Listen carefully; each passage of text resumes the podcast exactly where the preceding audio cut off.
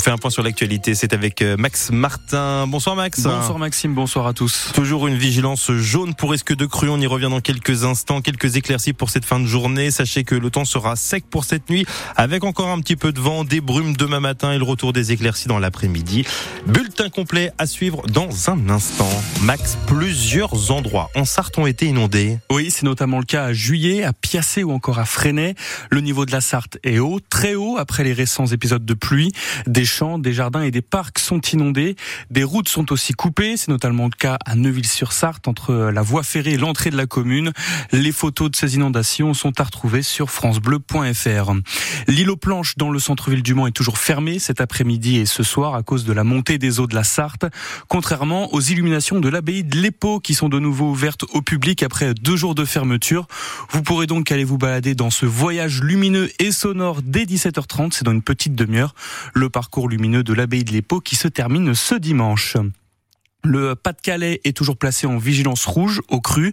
Ce matin, l'ancien maire d'Angers et actuel ministre de la Transition écologique Christophe Béchu était sur place. Il a promis des réponses exceptionnelles pour aider les habitants des communes les plus touchées. Depuis deux jours, au moins 300 personnes ont dû être évacuées parce que l'eau avait envahi les maisons. Le trafic a repris normalement sur la partie ouest de la rocade du Mans. Selon nos confrères d'actu.fr, en début d'après-midi, une citerne contenant 4000 litres de fioul a fait une sortie de route et a terminé euh, sa route couchée sur le bas-côté. Le liquide n'a cependant pas fui. Le trafic a donc été interrompu pendant pendant qu'une grue tentait de soulever le poids lourd. Il a ensuite, euh, le trafic a ensuite repris normalement et selon nos confrères de Ouest France, le conducteur du camion aurait de très légères blessures. Deux mineurs de 15 ans ont été euh, arrêtés par la police hier au Mans. Ils tentaient de cambrioler une maison en ouvrant la porte avec les clés de l'habitation, des clés qu'ils avaient volées eux-mêmes la veille dans une voiture.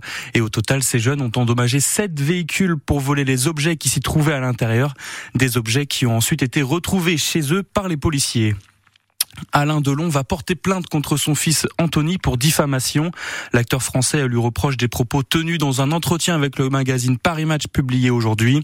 Des propos où il dépeint la star française comme une personne affaiblie. On a également appris cet après-midi que les plaintes pour harcèlement moral déposées par les trois enfants de l'acteur contre Hiromi Rollin, la femme qui partage sa vie, ont été classées sans suite.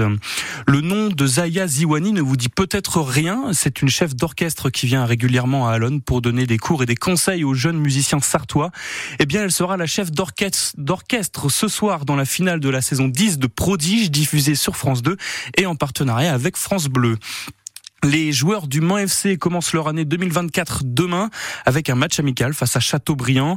Les footballeurs du Mans, pensionnaires de National 3, affrontent une équipe de National 2 une semaine avant la reprise du championnat. Le match est prévu à 15h au stade de la Californie au Mans et l'entrée est gratuite. Un petit point sur euh, la météo Maxime, la nuit qui commence déjà, qui est déjà tombée au Mans. Ben oui, en effet, même si euh, les jours se rallongent au fur et à mesure. Euh,